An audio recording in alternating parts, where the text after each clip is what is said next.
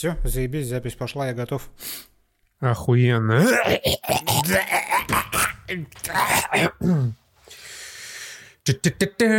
Я, кажется, понял, что у тебя каждый раз кот встревает в подкаст, потому что ты его шерсть ешь прямо с него, походу.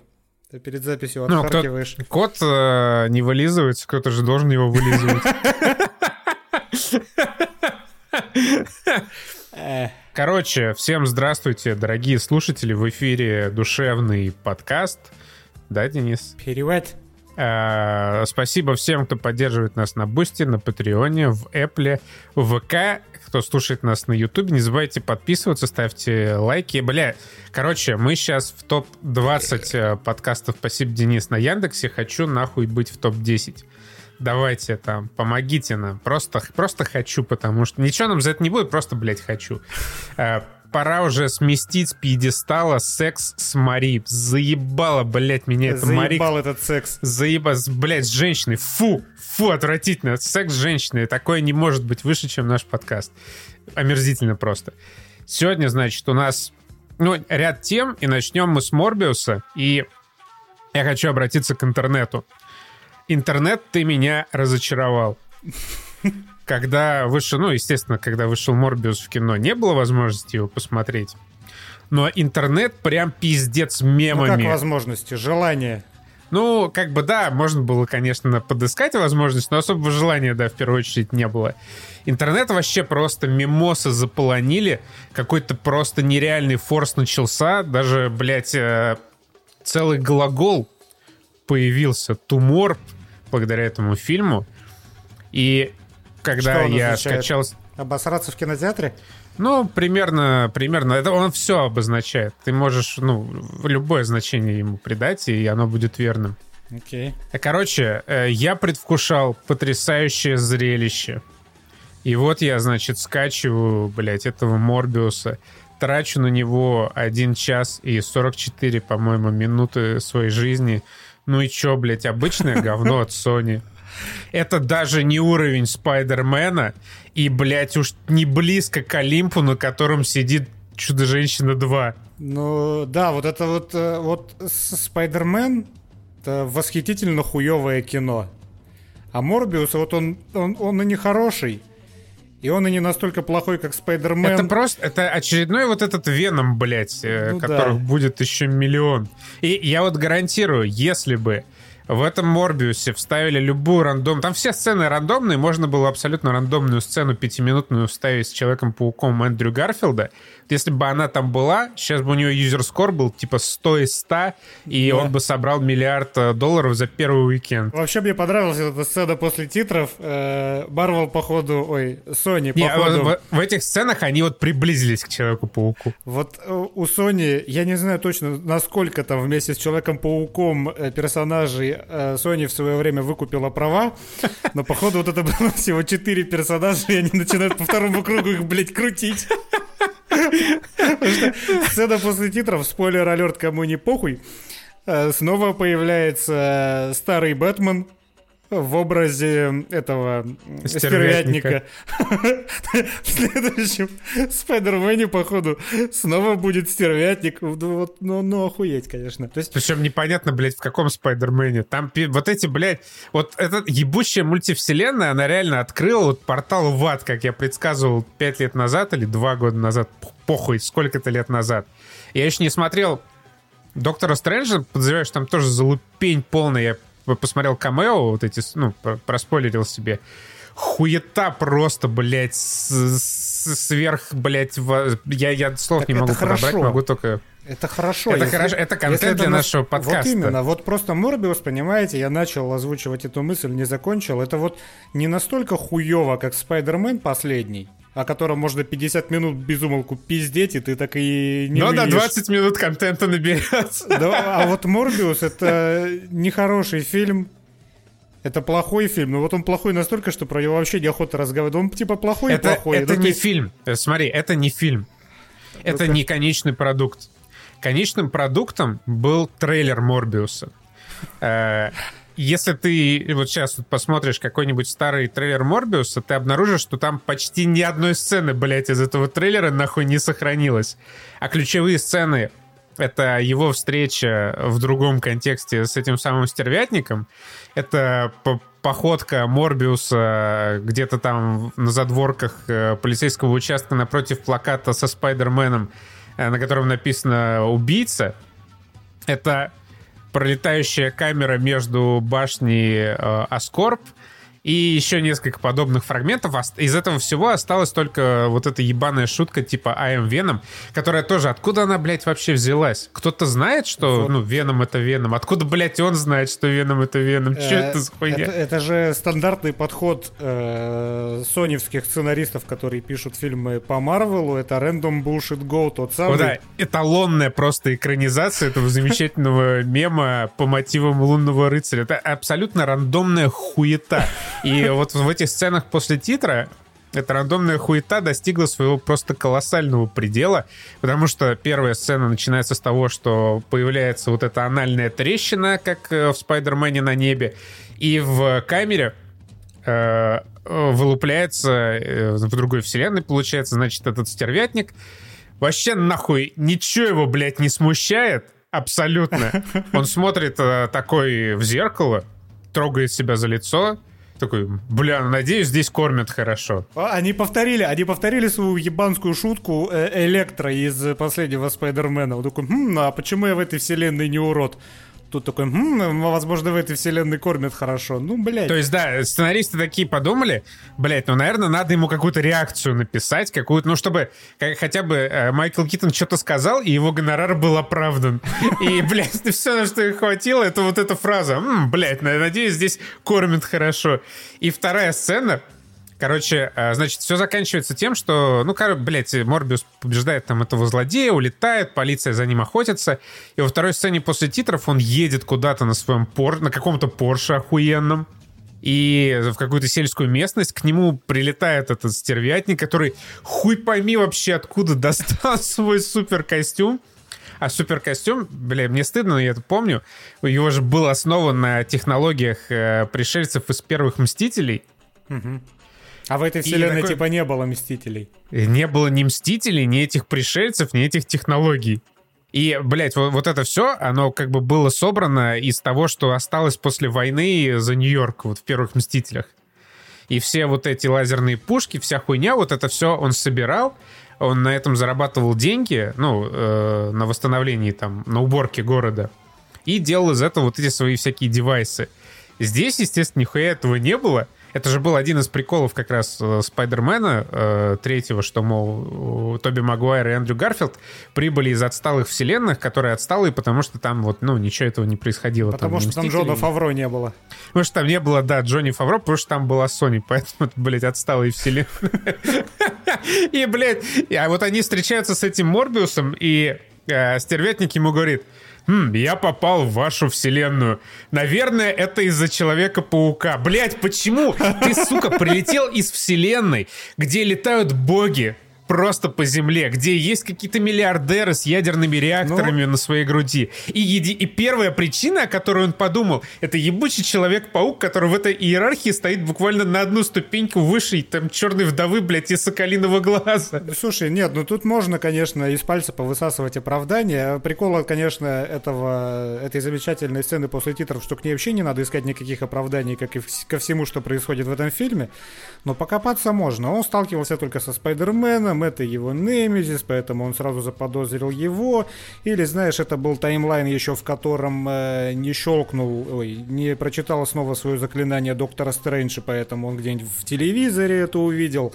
Ну, то есть, мало ли, чё.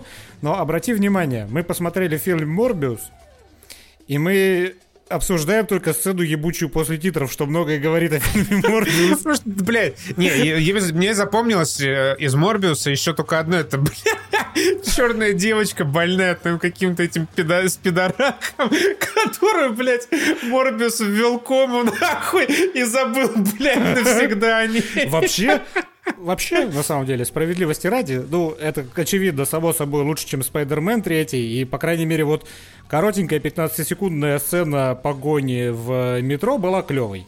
Это да, совершенно внезапно в э, Морбиусе произошел long shot Непонятно, кто и нахуя постарался. Слушай, ты, но... ты, ты обесцениваешь слово long shot. Для тебя все, что дольше трехсекундного плана, это уже long shot. Деградируем, Костян. Ну так а сейчас, блядь, ты, посмотри любую стандартную экшн-сцену, там cut каждые полсекунды. Это понятно. Это, я недавно, пиздец, это турбо лонгшот. Я недавно Колумбиану пересматривал. Финальная драка в сортире, там это просто пиздец, блядь. Я так быстро глазами не умею моргать, сколько там э, монтажных склеек на одну секунду времени. Это было отвратительно, конечно. Но э, были у меня надежды, когда я увидел, например, эту сцену, что что-то прикольное, хотя бы в плане экшена, возможно, будет. Но, к сожалению, все опять же э, скатывается к э, Веному. Это, блядь, э, отвратительное 3D-месиво. Причем, смотри, что мы там недавно смотрели-то в прошлый раз, не в прошлый раз, э, а, Хейла, Хейла, блядь, мы смотрели. Э, сегодня да, будем в этот Хейла, раз да. даже, да. То есть тоже 3D-месиво.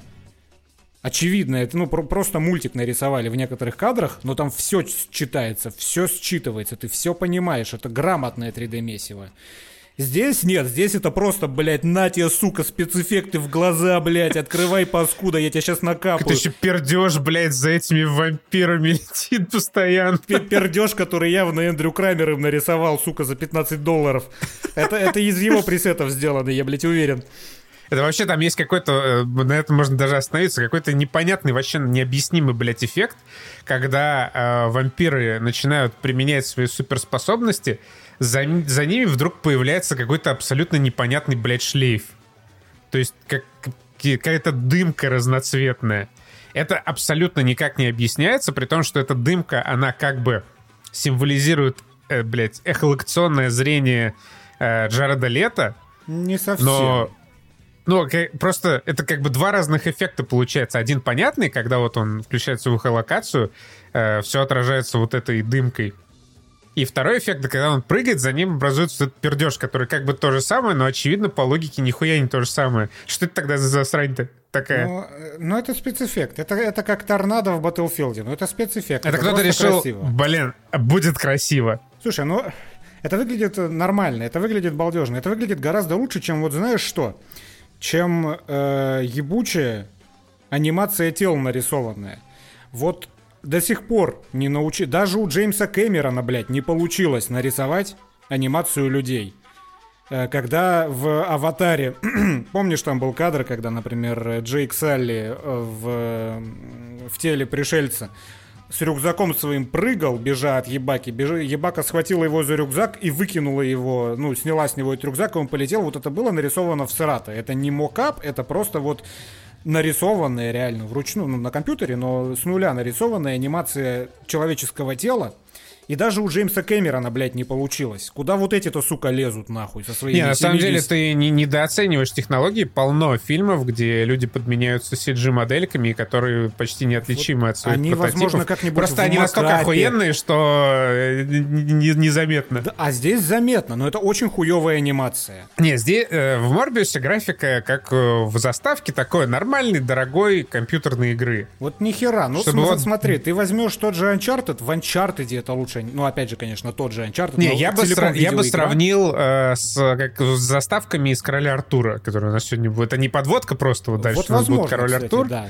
Вот типа, ну, потрачено определенное количество денег, за это определенное количество денег получился не самый стыдный результат, все, норм пуляем, блядь, новый, новый охуенный фильм. Причем э, я совершенно не, недавно случайно узнал, что совершенно недавно абсолютно случайно узнал, что э, Sony, блядь, не остановится на этом Морбиусе. А Sony пошла дальше. Она нашла еще более крутого героя. А, ну-ка.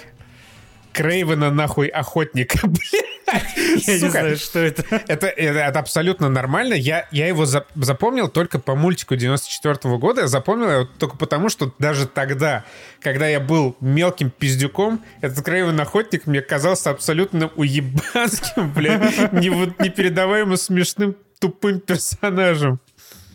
Это, короче, какой-то русский барон, который ходит э, в какой-то жилетке из э, тигриной гривы, говорит со смешным акцентом, и весь его самурайский путь заключается в том, чтобы побеждать самых опасных хищников.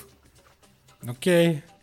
Вывод, который можно сделать вообще из существования этого фильма, Э, вывод, который в первую очередь нужно сделать Джареду Летто, ему пора менять своего агента нахуй.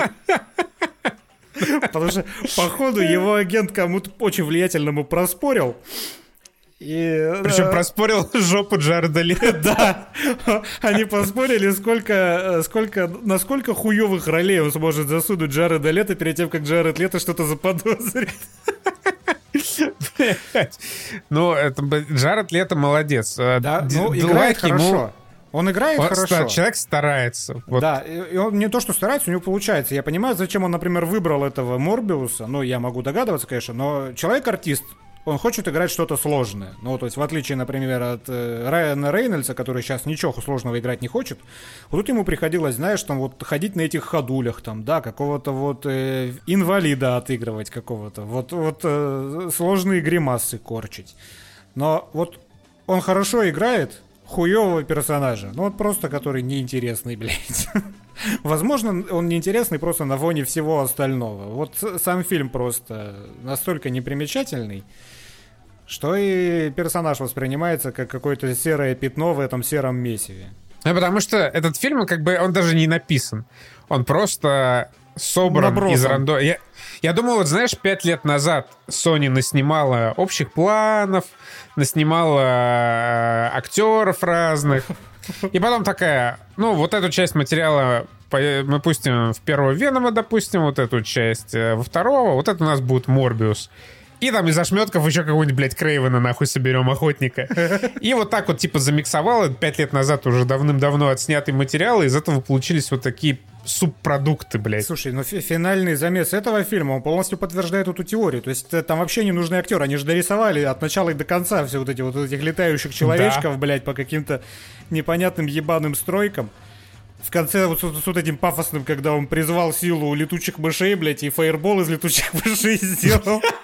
Ебата, блядь.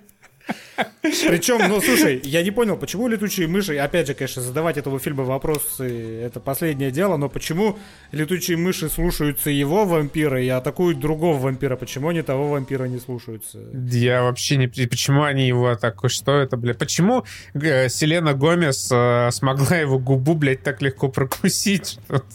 И почему нам потом нигде не показали эту Селену Гомес, она же вампиром стала? Там, по-моему, показали, как она какие-то глаза Это клиффхенгер, это клиффхенгер, чтобы ты не, нереально просто ждал вторую часть, и чтобы ты сидел вот два года и такой, блин, блин, вот бы поскорее мне узнать, что же случилось с Селеной Гомес. Сейчас бы был очень хороший переход, я бы сказал, что вот настоящий хороший, за долгое время первый хороший клиффхенгер, он в Хейла был в конце, но э, у меня есть еще один вопрос к этому фильму.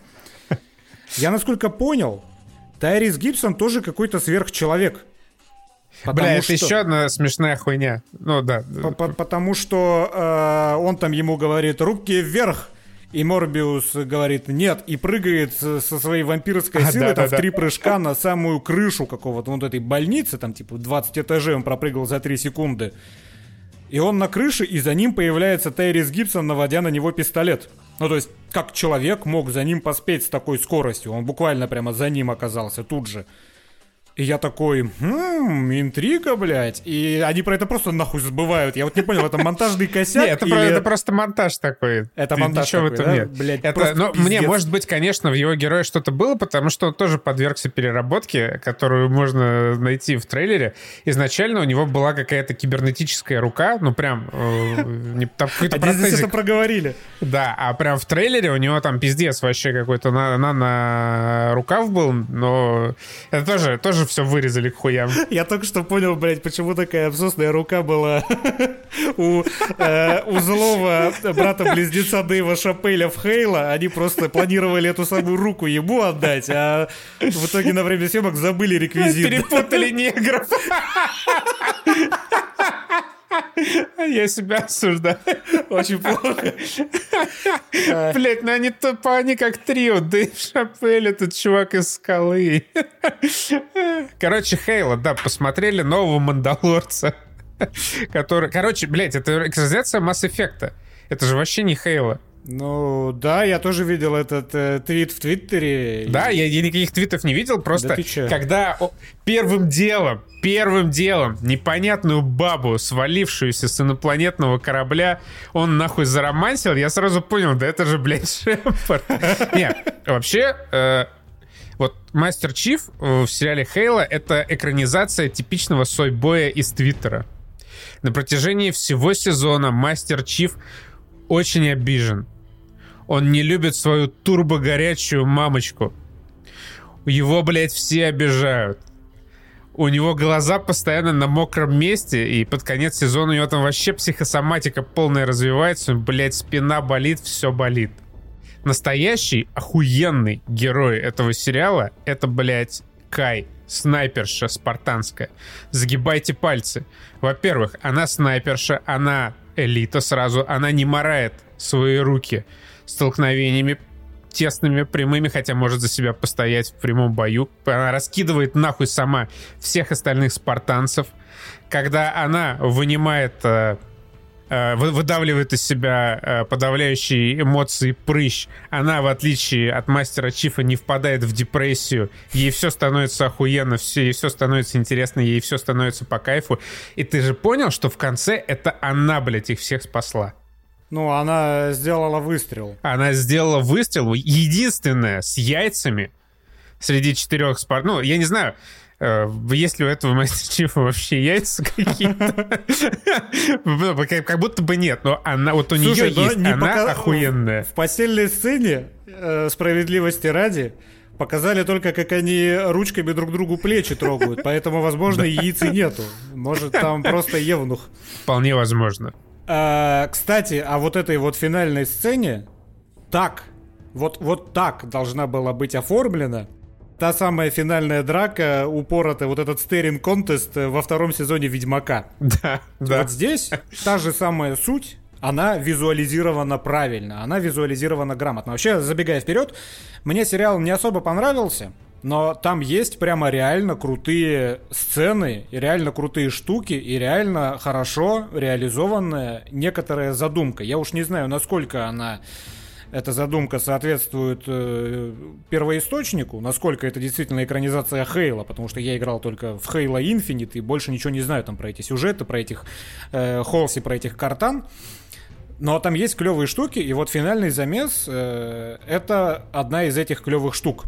Ну ладно, я уж не буду расписывать, как она там снята, просто констатирую, что вот да, это прикольно. Вообще, когда в Хейла начинается экшон, вот он тоже мультяшный компьютерный нарисованный. Но начинается но... он ровно два раза. Ну, не два, там есть, конечно, побольше сцен. Три, но... три, три раза. Но вот он даже как вот нарисованные вот эти вот человечки с неправильной немножко анимацией тела, вот такого эффекта зловещей долины, как в Морбиусе, например, не вызывает. А, потому что они, ну, они не настолько хуели, чтобы рисовать прямо все от начала до конца. Там, например, может быстрее всех остальных пехотинцев побежать в своем обмундировании спартанец, обгоняя всех и это выглядит хорошо. То есть видно, конечно, что это не самый дорогой, не самый дорогой сериал, тем более у него бюджеты не как у полнометражного фильма в пересчете на, на, на минуту хронометража условную. Но все равно это выглядит довольно балдежно. Вообще, вообще, на самом деле, хороших серий три штуки в этом сериале из девяти серий. Э, это третья, четвертая и это последняя я, когда мы, помнишь с тобой, тогда ты еще не смотрел Хейла, я посмотрел одну серию, мне безумно не понравилось. Я предрекал, что это будет полное говно. В третьей, четвертой серии у меня появилась надежда. Потому что там были охуенные сцены. Когда, например, шла вот эта вот э, э, Мики, Маки по кораблю, и черви всех ебали. Вот это было охуенно. Ну это прямо, это, это прямо круто было. Это здорово снято. Потом была сцена, где вот э, в доме видения были у Чифа. Охуенно. Ну вот молодцы. Прям хорошо снято. Продуманная, выверенная, долгая сцена. В конце тоже замес довольно балдежный. Вот этот интерстеллар в корабле, это было пиздато. Это, э, вот это прям чистый интерстеллар. Это, наверное, не так соотносится с какой-то реальной там э, физикой и астрофизикой, но это красиво, это впечатляет, это здорово. Это здорово придумано и здорово реализовано. Но, к сожалению, в, основ... в остальном у меня вот только появилась надежда, что будет какое-то интересное развитие вот этого Чифа, когда я думал, фильм будет про то, что... Ну, у меня появилась надежда, что фильм про то, как машина превращается в человека. По факту нет, блядь. Там этому уделено довольно мало времени. Развитие не такое вот наглядное, какое хотелось бы.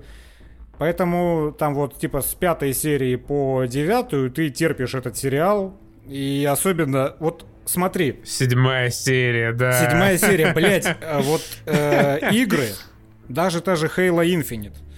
Вот почему у игр получается рассказать историю, когда э, история подается с э, перспективы главного героя только. У Halo Infinite не очень получилось рассказать историю. Но там хоть, ну, хоть что-то такое есть, и оно пытается в этом жанре двигаться. Большинство игр, там всякие Wolfenstein, те же самые игры Naughty Dog, в God of War. Почему у них получается рассказать историю исключительно с перспективы главного героя, а любой, сука, любой абсолютно блядский сериал пытается сюжетных линий этих навертеть просто херову нахуй гору. Вот зачем вообще этому сериалу эта китайская девочка и этот э, злой брат-близнец Дэйва Шапеля? Вот просто нахуя они вообще Со своей сериале? ебучей резиновой рукой, Вот, блин. А, просто смотрите прикол. Э, если вы делаете э, много сюжетных линий, которые максимально отдаляются в какой-то момент друг от друга, ну, в лучшем случае для того, чтобы в конце все равно все это привело в одну точку. Э, отчасти так работает Stranger Things. Охуенно. Вот любая сюжетная ветка, которая есть, она продумана, и в конце они все вот смешиваются в каждом сезоне. Э, но если вы так делаете, то все эти ветки должны быть одинаково интересными. Даже, блядь, у Аркейна не получилось сделать две ветки одинаково интересными. Пусть они обе проработаны, но даже, блядь, у Аркейна за одной смотреть очевидно интереснее, чем за другой. Вот эти-то, блядь, нахуя там делают пять э, независимых веток, четыре из которых нахуй вообще не нужны этому сериалу, абсолютно. Эти пиздострадания дочери Наташи МакЭлхоун это китайская девочка, это злой брат-близнец Дэйва Шапеля. Э, пиздострадание К я тоже особо ими не проникся, потому что, ну, давайте мне уже мастера Чифа и все. И не согласен. Кай самая охуенная. Вообще, я бы про нее смотрел. Пизду этого Чифа. Слюнтяй ебучий. Кай, вот. Самая крутая. И они явно, явно, мне кажется, проебались э, с антагонисткой, потому что там, мне кажется, должна была быть интрига. Мне кажется, они просто потом перемонтировали. Я думаю, знаешь, они, а они вот тупо не вывезли. Они не вывезли, во-первых, Возможно, сделать да. главного героя без лица, как, э, ну, хотя бы, ну, какое-то, блядь, время. И, во-вторых, они посчитали, наверное, что, ну, типа, не смогут сделать э, более-менее... перегрузят сценарий. Да, и типа вот это, ну, а сразу показали Ковенант, сразу показали их базу, сразу раскрыли все их планы. Ну, наверное, э, была ставка на то, что фанаты посмотрят, увидят какие-то там знакомые, знакомых персонажей, какие-то триггеры, знаешь, у них в голове сработают, что вот там Хейла, блядь, такой артефакт, секой Я не знаю, честно, не, не играл в предыдущей части так плотно. Но мне кажется, была вот эта вот ставка на ставка от людей, которые имеют довольно отдаленное представление о видеоиграх современных. Что, знаешь, надо тупому э, фанату вот как бы сразу все вывалить, чтобы он, блядь, понял, чтобы он не ушел. Угодить фанбазе надо для того, чтобы были рейтинги, для того, чтобы был какой-то позитивный фидбэк. Это, безусловно, нужно, когда ты делаешь экранизацию видеоигры. Ну, мне так кажется. Но просто так распылять внимание, это, ну, э, это очень плохо. Здесь же, блин, у тебя есть вот эта Кай, предположим, клевая, у тебя есть тоже довольно прикольная вот эта антагонистка, у тебя есть э, сам, собственно, Мастер Чиф, с которым есть очень классные сцены, там, в том же доме, условно, и так далее. А потом тебе показывают опять лесных дебилов, блядь, на Татуине, которым посвящена, сука, целая седьмая серия. То есть седьмая серия — это только лесные дебилы на Татуине. Там вообще нету мастера Чифа. Короче, да, в чем суть? Э, первая серия, она начинается на каком-то вот этом Татуине, где э, Ковенант э, разбивает лагерь каких-то, блядь, там повстанцев местных. Вообще, кого ебут они? Ну, значит, э, прилетает отряд спартанцев, разбивает Ковенант, и оказывается, что там выжила одна девка. Э, Мастер Чиф ее забирает с собой в, на базу на Рич. Э, точнее, Чиф нашел на этой планете, на планете Иден Прайм маяк. Ему были видения. Эти видения активировали заблокированную память. И с тех пор он стал человечным. Ему, значит, э, позже пришел приказ эту деваху ликвидировать. А так как просто за секунду он такой пиздец, все, стал светочем гуманизма, он отказался выполнять приказ, и тем самым вот эта деваха, она как бы запустила вот эту цепочку гуманизации мастера Чифа, и в какой-то момент он ее оставляет у своего вот этого э, у друга, да, у Параша, да, у друга с его резиновой рукой. И, казалось бы, прекрасное и логичное завершение ее никому нахуй не интересной сюжетной арки, но сценаристы такие нет это еще не конец. Во-первых, мы не реализовали потенциал ебаного татуинского Гитлера. Блин, там такой персонаж есть, ребята. Только усиков не хватает. Во-вторых, э, эта девочка, она э, японская девочка, и поэтому она должна победить Гитлера, и вот она туда отправляется, и ей посвящают просто непозволительно много времени. Э, дополнительно там еще есть три сюжетные арки. Основная — это приключенческая арка про поиск артефактов и поиск Хейла. Вторая арка — это про э, изменение характеров вот этих спартанцев, которые начинают осознавать себя людьми. И последняя арка — это арка э, обворожительной, потрясающей, просто восхитительной Наташи МакЭлхоун, которая играет доктора Холси, которая пытается там привести э, человечество к новому витку эволюции. Которая является единственным человеком, которого Том Круз подпустил к источнику вечной жизни, который, сука, где-то в лесах Амазонки откопал. Не, ну не, не Том Круз, не Том Круз, не а Том кто? Круз. Том Круз постарел, Джаред Лето. Ты в курсе, что Джареду Лето уже тоже там 230 5 лет. Э, да похуй на Джареда Лето. Том Круз всегда останется тем самым человеком, который закрысил для себя источник вечной жизни, и вот поделился с Наташей МакЭлхун. Я какой ее помню в Солярисе, блядь, 30-летней давности, вот такая же она здесь. Возможно, гримеры охуеть какие молодцы, но мое уважение Наташи Мак МакЭлхун так в 50 лет выглядеть. Слушай, по некоторым эпизодам, где ее типа омолаживали, я могу с уверенностью сказать, что люди, которые работали над гримом и над графикой, они там, блядь, вообще ни разу не молодцы. Да там ее явно омолаживали уже графикой, а в нормальных эпизодах, эпизодах гримом. Да, блядь, там такой хуёвый грим. Там такие хуёвые парики, меня я просто охереваю. Такие хуёвые резиновые руки. Ты вот ты заметил, что даже у этой антагонистки, даже у нее, блядь, парик, вот эти короткие волосы, это парик. И в некоторых сценах настолько настолько чудовищно хорошо видно, что это парик, когда вот камера прям ей на лицо наезжает, что это просто невозможно. И парик еще какой-то, блядь, тоналкой нахуй испачканный. Че за пиздец, блядь? Ну, возможно, это просто мода такая, как, ну, как э, в Америке в 70-х. Там у всех, у всех прически выглядели так, будто это парики, и всем было норм. Возможно, тут задумка фильма такая. Может, они лысые все. Я с этой хуйни угорел, когда она прилетела э, с корабля Ковенанта на человеческий корабль с вот этими своими э, пенисами, тентаклями. Просто, блядь, 200 IQ э, потрясающие люди, э, служащие во флоте US, UNSC. Значит, прилетела какая-то баба непонятная к ним на корабль, представилась заложницей Ковенанта, прилетела, блядь, с топовым мейком, с идеальной причесочкой и укладочкой. Ебать, чуваки, у вас реально ни одного вопроса нахуй не возникло к этой заложнице? Слушай, там с вопросами вообще громадная проблема этого фильма. Вот он так же, ну, как Морбиус. Он тупой, да. Он то ли смонтирован плохо, то ли там э, сценаристы э, хуй пинали. И потом на съемках не контролировали, что происходит. Если дать этот девятисерийный э, фильм в руки Бэткомедиану, то, блядь, выйдет 9-часовой разъеб э, тупой хуйни, которая происходит. Больше всего я просто охуел, когда они уже вот прям не знали, что делать с отношениями э, мастера Чифа и вот этой вот пришелицы. Когда она ему в парке русским по белому говорит. Как по мне, так человечество вообще нихуя не заслуживает, блядь. Горело оно все ебучим огнем.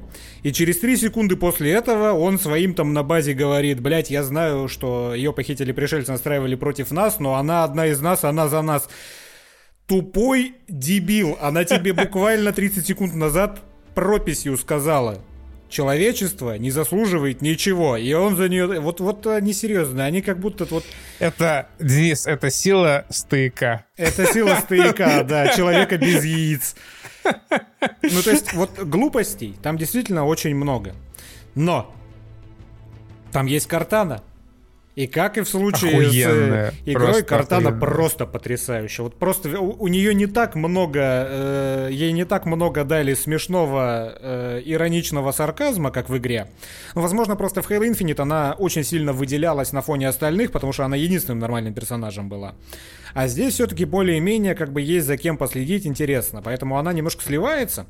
Но как же она классно сделана. Вот, вот это вот ее анимация, так, вот, как, вот как раз у нее и должна быть такая не совсем реалистичная анимация. У нее заниженный frame rate у ее голограммы просто отлично. Вот всегда, когда она в кадре, это великолепно. Ну и плюс она сделана по образу и подобию Наташи МакКелхун, так что... Ну да, кашу Наташи МакКелхун бы, не испортишь да. в любом случае. И играет ее, насколько я помню, та же девчонка, которая озвучивала Картану в играх. А, да, да. Э, подводя итоги, я посмотрел Хейла, мне понравилось. Ценность для жанра нулевая. Объективных причин смотреть этот сериал ноль. Да, можно посмотреть только какие-нибудь избранные сцены, но, к сожалению, избранные сцены, они без всего остального контекста работать не будут, поэтому, если вам совсем нехуй делать, то Хейла можно посмотреть, и даже что-то в памяти отложится очень приятным. Да, но в целом, конечно, я бы рекомендовать этот сериал не стал, потому что, ну, по большей части это, конечно, нудня высосанная какая-то. И, блядь, с этими лесными дебилами статуины, ну это прям перебор был. Их слишком дохрена, они слишком неинтересны. С этими эльфами, блядь, посреди пустыни. Что это нахрен такое? Какой там портал? Куда колодец? Зачем? Это баба, господи, которую Гитлер подослал, чтобы так пафосно ее готовил, чтобы она пришла, всех поубивала. В итоге она получила дырку в плече и просто исчезла из сериала. Куда? Что? Зачем? Вы забыли про нее? Это где-то еще вы с ней 5 минут материала насняли, но просто в монтаж забыли добавить. Она лежит рядом с девочкой, которую Морбиус Ком отправил. Э, склад забытых персонажей. И чтобы э, давай, немножко давай. реабилитировать. Не, не, то слово. Чтобы... Реабилитировать девочку в коме. А. Нет, э, и чтобы восстановить свою веру в бескомпромиссно пиздатый кинематограф, пришлось посмотреть Норсмена. А мне нихуя не понравилось. Мне понравилось... Ну, слушай, это та же история самая, что и с Бэтменом. Это... Бля, знаешь, я, э, я вот э, ну, перед подкастом сидел перед дилеммой. У меня был выбор либо я говорю, что вау, Нортман — это потрясающее произведение, которое оставило глубочайший след в моей душе, которое произвело на меня неизгладимое впечатление, и я бы получил плюс 25 социального кредита вообще с порога. Либо сказать, как есть, что мне нихуя не понравился, и получить говна в каме. Но я привык в говне плавать. Когда мы тут за социальным кредитом, блядь, гадались? Когда Спайдермена обсуждали, что ли?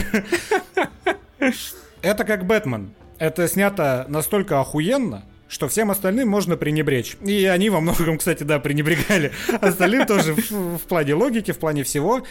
Э, но это снято охуенно. Мне это понравилось гораздо меньше, чем Бэтмен, потому что там есть, опять же, меня лично раздражающие пиздец элементы, когда и Итан Хоук, я забыл имя, что-то все да? правильно, Итан Хоук. Когда да, Итан да. Хоук с малым пацаном и с Уильямом Дефо и играли в собак где-то в пещере, я кринжевал неистово. Ну вот просто, ну прям нет, ребят, я понимаю, что вы учились на актерском, что вы должны по профессии, по своей, если вам режиссер скажет показывать животных, но, блядь, можно было где-то это сделать за кадром?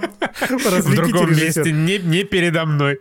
Но типа мне вот, вот, вот, вот такие вот вещи, они мне очень... Ну, они просто не западали, не мое. Они меня отталкивали от этого фильма, и там такого есть. Плюс этот пацан, который играл молодого э, Скарсгарда, он очень плохо, блядь, играет. Пацан, ну прям хуево сыграл. И, блядь, та, та, там еще и Николь Кидман затесалась. Я, я, я вот сейчас не знаю, я имею право над ней смеяться? Может, у нее болезнь? Просто а, если она болеет, то я не имею права над ней смеяться. Что тебя в день не устроило? Вот, вот это вот, вот, блядь, э, нижняя половина ее головы которая научилась стоять настолько недвижимо, нахуй, что становится невидимой. То есть, если это результат какой-то неудачной пластики, то, наверное, я имею а, право ну да, немножко бы, посмеяться. Были такие, да, разговоры, что пластический хирург перестарался и, ну, э, перенатянул немножко. Это как это а так нормально из людей в черном. Дай мне сахар. Я за последние годы смотрел несколько с ней фильмов и сериалов. Это «Большая маленькая ложь», что-то там отыграть назад, и, по-моему, еще что-то. Ну, вот это Уизерспунщина. От, от, оттянуть назад. Оттянуть назад, да. И вот э, от шоу к шоу она все хуевее и хуевее вот управляется с нижней частью своей головы. Даже не лица, вот, мне кажется, прям вот всей головы. И в Нортмане она в какие-то моменты прям вот с надрывом выдает некий перформанс, но в целом вообще непонятно, что он там делает среди всех этих блестящих актеров, ну, за вычетом пацанчика. Э, мы сделали вывод, э, Джар, озвучили вывод, для который нужно сделать Джареду Летто, это найти нормального агента. Теперь вывод для Николь Кидман, что нужно обратиться к пластическому хирургу Кейт Бланшет. Ой, да, да. Кейт Бланшет да. бодрячком. А, я не знаю, ровесница я не а, Если что, мы приносим, если она болеет, мы извиняемся очень сильно. А, если ты думаешь, что он слушает этот подкаст... Я думаю, да. Ну, блядь. Мы, сука, в топ-20 Яндекса схуяли Николь Кидман не будет его слушать. В Голливуде только и разговоров, что о Яндексе. О том, насколько он безгранично прекрасен. Фильм бесконечно красив.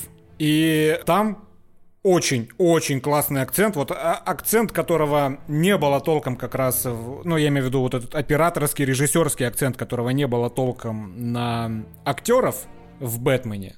Вот именно на эмоции актеров. Там был акцент на том, как они двигаются, насколько вот, э, насколько пластично, насколько грациозно. Здесь вот этот актер прямо как раз на еблах постоянно, и вот, ну, там хотя бы вот эта вот проходка, немножко over the top, но все равно охуенная. Э, а лонгшот.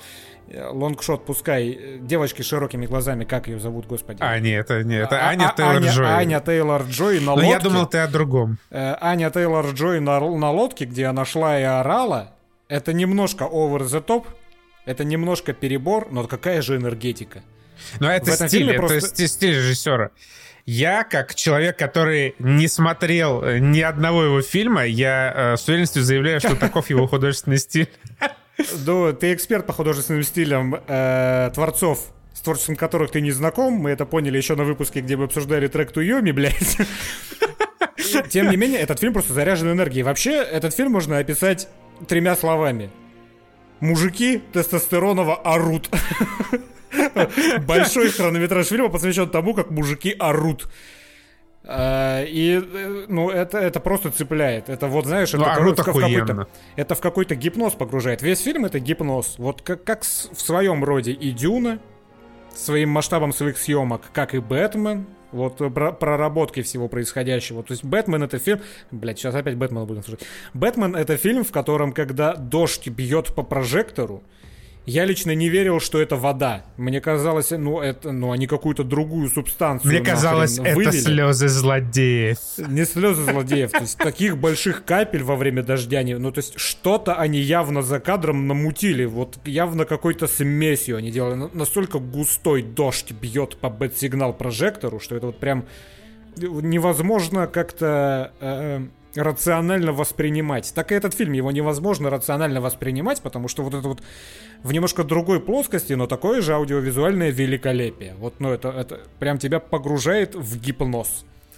Там есть много, но опять же, вот, вот типа моменты с перегибом, моменты с этими, блядь, собаками, с Итаном Хоуком и Уильямом Дефо, которые тебя из этого гипноза вырывают, ну, по крайней мере, лично меня. Но в остальном, что не кадр, красота что не, э, что не событие, то какая-то сказка. Но вот это, это явно просто вот какие-то такие э, повыдерганная стилистика, как, как ее воспринимает режиссер каких-то скандинавских сказок. У меня как Шону были претензии, потому что, знаешь, э, экшен же обычно снимается чуть помедленнее, а на экране выглядит немножко быстрее. То есть как будто ну, там, там они как-то ускоряют его.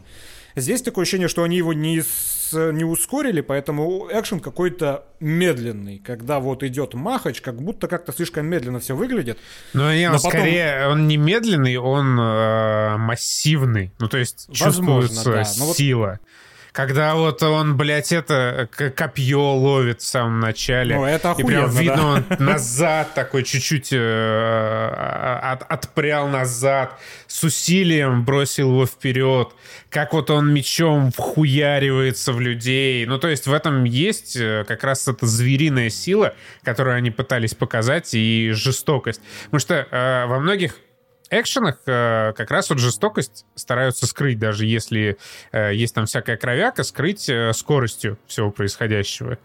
Здесь э, этой скорости нет, и здесь вот жестокость, она э, хоть и не акцентируется на к- к- кровище и кишках, что тоже, конечно, имеется, она здесь именно в вот этой неотвратимости смерти, которая присутствует в экшн-сценах, и которая э, чувствуется. Э, Слушай, я что-то сейчас подумал. Э, Я бы бесконечно просто выше крыши. Это был бы сразу автоматически моим любимым режиссером, если бы он сделал одну небольшую пасхалочку, когда вот в этой вот деревне, это же деревня какая-то там была русская на Руси, если бы э, на одном из общих планов, когда шел Махач в этой деревне, где-нибудь мельком э, на заднем плане возле избушки лежал после грибов, блевал Данила Козловский. Это был бы мой любимый фильм автоматом. Такая чисто пасхалочка. Бля, да, это было бы неплохо. Вот, но опять же, мои претензии к экшону, но это претензии такие минорные. Это все равно выглядит хорошо, но все искупает, конечно же, финальный махач. Финальный махач это просто великолепие. Вот это великолепие уровня Бэтмена, ну, в моем восприятии. Это абсолютно длиннющая сцена, где очень хорошо поставлено грамотно, на охуенном просто фоне. Херачатся со всей дури, со всей мощи. Два мужика, которым на постпродакшене дорисовали еще письки. Я не знаю, Я, что они там рисовали, кстати, все равно это, не это наеб. Это, Это наеб? наебалово. Я вглядывался. Я вглядывался. Я пытался поймать взглядом, Ртом. Взглядом и ртом писю Александра Скарсгарда. Нет там ничего такого. Это пиздеж какой-то. Что-то там, наверное, дорисовали, какую-то тень, возможно, Ну, либо, я не видно. знаю, либо у него настолько маленький пеструнчик, что... Что, ну, типа, не колышется даже.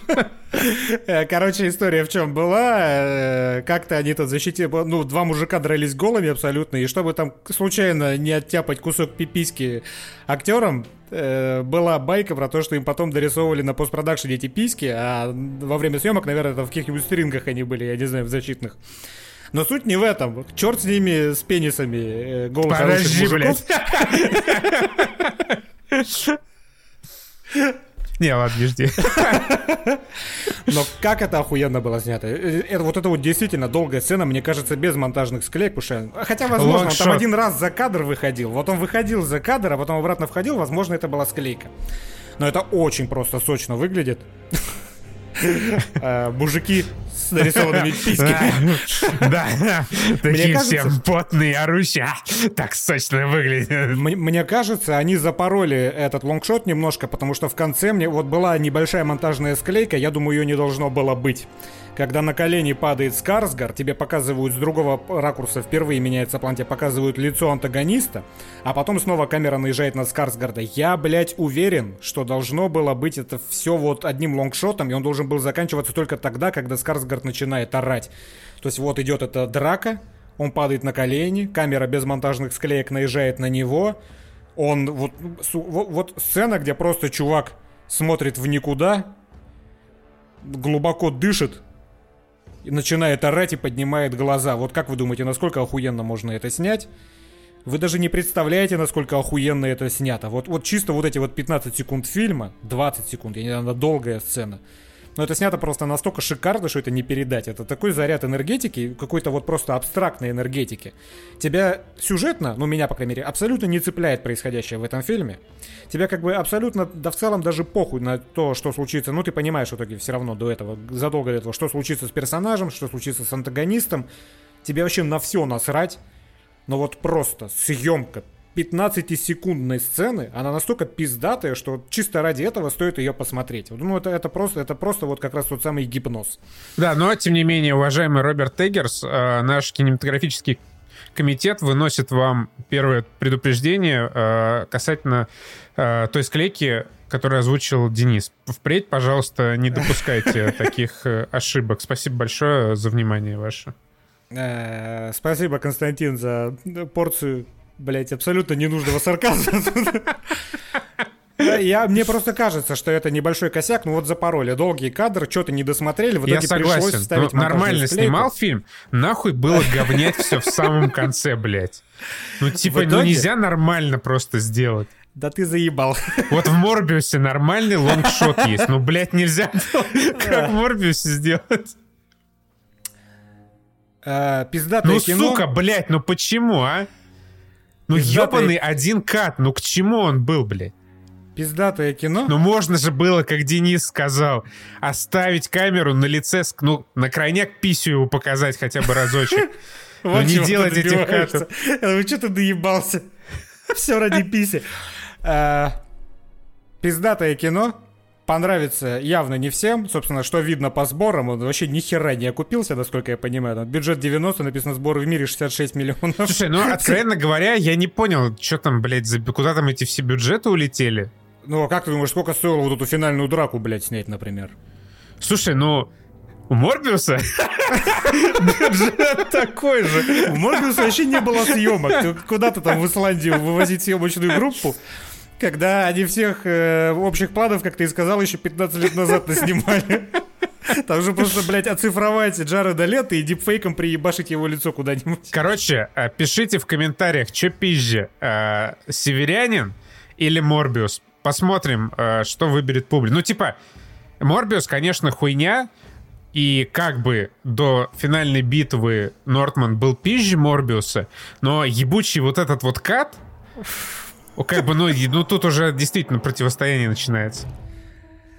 А, недалеко отходя От Исландии. от э, мифологии, перейдем к королю Артуру. Да? Да, перейдем к королю Артуру, к еще одной охуенной игре, Игре года. 2022, да. И э, занятный факт. Никому нахуй, кроме меня, не интересный, но мне занятный, поэтому, суки, слушайте. В, короля Арту... в короле Артуре я провел э, топ-2 часов э, среди всех игр 2022 года. На первом месте Киберпанк. Потому что она длиннющая, что ёб твою мать вообще. Я прошел... а, мы сейчас говорим, если что, об игре, которая называется King Arthur Knight's Tale. Э, опять они вы- вымучили название, пиздец. Э, примерно как э, Chaos Gate, Demon Hunter, 40 тысяч, э, Warhammer. Warhammer про- я прошел его за 40 часов. Эту игру, блядь, я прошел за 60. Ёб, куда столько? Причем, причем я прошел за 60, выдохнул, слава богу, но там показывают катсцену. Оказывается, это еще не конец, там потом еще, блядь, индгейм, где тебе нужно Бля. еще прокачаться до 26 до 28 уровня и вынести еще трех боссов.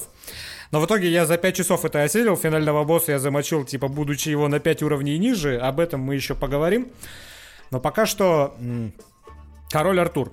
Это э, тактическая игра, Не про короля Артура. не про короля Артура, а про то, как некий Мордред э, должен убить короля Артура Еще разочек. э, внезапно. И внезапно не под музыку Дэниела Пембертона, э, но хотя бы у меня в какой-то веке будет э, валидный повод вставить музыку в подкаст. Обычно я без причины вставляю... Блять, ты для разнообразия можешь ставить Циммера из Артура 2004 года. Я ебал твоего Циммера, когда есть Дэниел Пембертон. А Циммер ебал тебя, блядь, в сраку твою грязную, понял, сука? Короче, Король. Артур это тактическая игра. В прошлый раз мы сказали, что, наверное, все, что тактическая игра это своего рода XCOM, но вот это э, та игра, которая к XCOM не имеет никакого отношения. Ну это нет, нет, ты пиздишь, но не прям уж никакого. Но это, это не XCOM. То есть, вот смотри, это я это обсуж- тактические шахматы типа Disciples, вдохновленные некоторыми системами XCOM, абсолютно очевидными. Я думаю, что есть куча игр, на которые эта игра похожа гораздо больше, чем на XCOM тактических. Просто вот смотри, мы обсуждали Demon Hunters, и я очень много э, сравнений проводил именно с XCOM, потому что, ну, это явно слизанная просто э, концепция. Эту игру нету никакого смысла сравнивать с XCOM, потому что это совершенно не XCOM. Она у себя на уме, она использует какие- какие-то другие наработки жанровые, которые она явно тоже откуда-то взяла, а не сама придумала. Я не думаю, что это какая-то инновационная абсолютно система. Ну, смотри, э, я, я, чит- я читал, что эту игру еще сравнивают там что-то с, какой-то, с каким-то Dungeon Gungeon 2, Dungeon Master, блядь, 2. Но я не играл в эти Dungeon Master, поэтому ей, ну, как бы разумно сравнивать с XCOM, потому что частично все же похоже на XCOM. Ну давай. Что-то у тебя на XCOM похоже. А, мне, мне вообще охуеть, как понравился э, Король Артур. Но, э, ну, типа, я в целом не хочу особо распинаться, смысла нет. Я скажу о том, что мне не понравилось. Типа, Король Артур заебись. Красивая фэнтези, охуенная графика. Вот этот вот, блядь, э, туманчик, который э, в разные стороны FPS расходится. проседает. Не, ну, у меня ничего не проседает, это у тебя на ноуте проседает. Вот эти вот листики, разлетающиеся по физону, пиздец, просто красота. Музычка великолепная, частично явно вдохновленная трудами XCOM-ом. Пембертона. XCOM, да. Вот эти инопланетяне.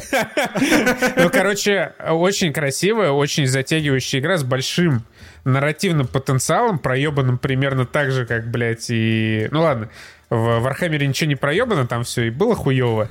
Но вот здесь вот э, был большой потенциал для каких-то интересных заданий, интересных текстов. Его абсолютно вообще никак не реализовали. И больше всего меня нахуй выбесила, блядь, прокачка. Вот эти закрытые, сука, этапы прокачки. Это пиздец. Суть в чем? Какие? Что? Ну, короче, э, ну, блядь, э, когда ты качаешься, ты качаешь, э, по- качаешься по блокам. Ну. Типа, как сначала тебе один блок навыков открыт, после того, как ты на него потратишь там 10 очков, тебе откроется второй блок навыков, и только после этого тебе откроется третий блок навыков, то есть до того, пока ты не вложишь определенное число очков в первый блок, ты не узнаешь, что во втором, уж тем более в третьем. А какая тебе разница, что во втором, что в третьем? Качай то, что тебе в этом нравится. Охуенная разница. Потом Потому что... можно за один день просто обнулить все Да. очки и будешь И знать. это тупо, потому что ты... Нет, не за один день. Один день это в XCOM, здесь, здесь миссия тратится, а не день. Ну да, я это это в виду, очень миссию. важное отличие. Потому что на, этот, на эту миссию ты не можешь взять своего э, какого-то обязательного персонажа. Просто у меня были там А, обязательные а, а, герои. А, нет, э, в смысле, у тебя были там обязательные герои. У тебя было всего... Там, ну, там не бывает такого. Там бывает какая-то Так. вот... а, и выбор у тебя есть Нет, выбор, ты там, не- ты скажем, не понял. миссий. Я э, под обязательными героями я подразумеваю тех героев, которых я всегда беру с собой, потому что у меня они максимально вкачаны и заточены. Ну, Я это- играл на двух уровнях сложности, на среднем и на харде. На среднем в целом похуй. Можно брать э, кого угодно, куда угодно, и, скорее всего, миссия будет пройдена. На харде уже сложнее, что очевидно. Квинтэссенция, что этой игры, что XCOM, это импровизация. Ты, у тебя, тебе специально дается 10 слотов под героев, потому что у тебя будет такая ситуация, когда тебе придется играть не своими четырьмя любимчиками. Это абсолютно нормально для тактической игры Ты, всегда. ты, ты мою мысль, ты не поняла, ты вообще нихуя не поняла мою мысль. Одно дело, когда твоего героя выводят из строя, и ты должен отправить его чиниться. Это нормально, это, это понятное правило игры, вообще ноль вопросов. Другое дело, когда у тебя непонятно вообще нахуя скрыта вета, ветка прокачки, и тебе приходится миссию тратить на то, чтобы, блядь, респекнуться и полностью пересобрать себе билд. Потому что, например, леди Диндрейн, ты с ней играл? Я, ты что, от начала до конца? Лучница. Я, я тоже. И во второй ветке у нее есть пассивный перк, который увеличивает урон от ядовитых стрел. Мгм. Я, блядь, все в огонь вкачивал. Ну и чё, ты, ты, ты прошел игру? Я не, Ты я до сейчас над конца этим... игры еще прокачаешь ее на 15 раз, поверь мне. Я э, 35 часов наиграл, пока еще не закончил 3 акта Ну, короче, ты э, рано э, хоронишь свою леди Дендрейд, ты еще ее вкачаешь только так. Тебе потом еще Не, и книжки я ее будут выпадать. Я ее респектнул. И дело не в бабках, дело в том, что из-за этой ебанской системы приходится совершать лишние телодвижения. Вот этого я, блядь, Бедняжка. ненавижу. Вот это я ненавижу в играх. Я ненавижу совершать телодвижения в играх. Короче, претензия твоя высосана абсолютно из пальца, потому что... ты нахуй, пидорас, блядь! Это валидная претензия, блядь. Потому что вот это вот Ты еще скажи, что про писю Скарсгарда, блядь, претензия невалидная, нахуй. А сам сидит такой, ой, блядь, кат там сделали мне нахуй не такой, как надо. Ебать, расскажи мне, сука, еще тут про претензии неправильные. Потому что квинтэссенция игр в импровизации и в том, что ты должен орудовать разными персонажами из своего пула. Одна вот, я понимаю, если бы это было 10 миссий, тебе типа нужно подождать 10 миссий, чтобы респекнуть, но это всего одна миссия, Блядь, которая... да там каждого героя надо Я ни разу тебе никого не дают. респекал. Я ни ну разу ты не... я прошел- ебанутый, потому что я всех их, сука, респекую, прохожу нахуй эффективно. Блядь, никто, сука, ни разу Я- не сдох. Я прошел всю игру на харде. У меня ни разу никто не сдох, кроме финальной миссии, на которой уже было просто похуй. Я прошел всю игру на харде. Я убил последнего босса э, персонажами, которые на 5 уровней были его ниже. И я ни разу не пользовался вот этим респеком. И все там нормально. ебанько, блядь. Бля, ты играешь как дебил конченый. Я такие охуенные камбухи там выстраивал из этих разных персонажей. А, Ты что? Что ты, блядь? есть Ты, ты, ты, види- ты видел, блядь, врата нахуй Тангейзера, сука, перечить мне? Да твой пиздеж, блядь, смоет слезами под дождем, сука. Бля, больше всего я всегда любил в этой игре брать свою прекрасную леди Дилда, сэра Балана, э, попервой его брата, блядь, Бибу. Мордрода не очень любил брать, я так э, до конца нахуй им не проникся. Ну, короче, самый Хочешь кайф, блядь. прикол? Хочешь Ну, прикол? это что Э, такое, фи- да? Финальный босс, самый сложный, которого я был на 5 уровней ниже, он ни одну клеточку брони не снес моему Мордорду. Я не понимаю, как ты его так всрато прокачивал, что он Я, не, я его нормально прокачал, он просто скучно. Я его Окей. посылаю. еди- Я нашел ему применение. Короче, э, центр, блядь, всех моих атак это ебаный сэр Балан которым я еще дал какое-то кольцо. Суть его заключается в том, что когда он 200 урона вхерачивает, э, он начинает кровотечение пускай де- дел- накладывать на всех э, На врагов. Леди Дендрейд. На Леди Диндрей, да. И с месячными она уходит в госпиталь. Э, Фу, осуждаю. И, короче, э, бля, я сейчас рассказываю, почему эта игра пиздатая. Там можно делать классные камбухи. Короче, я делал так. Э, Я брал... э, Ну, как, э, я брал Мордорда, э, Диму Билана. Я брал Артмани. Ты Артмани брал? А что там можно с это я пошутил над твоим этим... Ладно, продолжай. Ты брал... Ты чё ты, сука, инсультишь меня тут? Короче, брал либо Билана, либо позже Леди Баудику, и я с помощью перков, с помощью тарана у Мордреда и с помощью прыжка с отбросом у Роги, я выстраивал их всех в цепочку, пиздатую этих врагов. Потом подходил вот этим сэром Баланом, и Ауешка его прохуяривал их всех за один ход. Там, типа, знаешь, старался по 4, по 5 врагов. Пиздец, просто восторг. Я даже не знаю, как от этого перейти, собственно, к описанию геймплея, и нужно ли это делать. Э, не- Вам недостаточно, что ли, нашего вердикта, что игра охуенная, проходит за 60 часов, там, глядите, контента больше, чем World of Warcraft. А, Деление на стратегическую составляющую, на тактическую. Э, Стратегическая э, это тебе нужно отстраивать свой замок, чтобы у тебя были некоторые бонусы. Э, Тебе нужно э, нанимать новых героев, которых ты находишь тут и там по сюжетным миссиям, которые попадают к тебе там в отстойник, и ты можешь их себе в основной пул перетащить.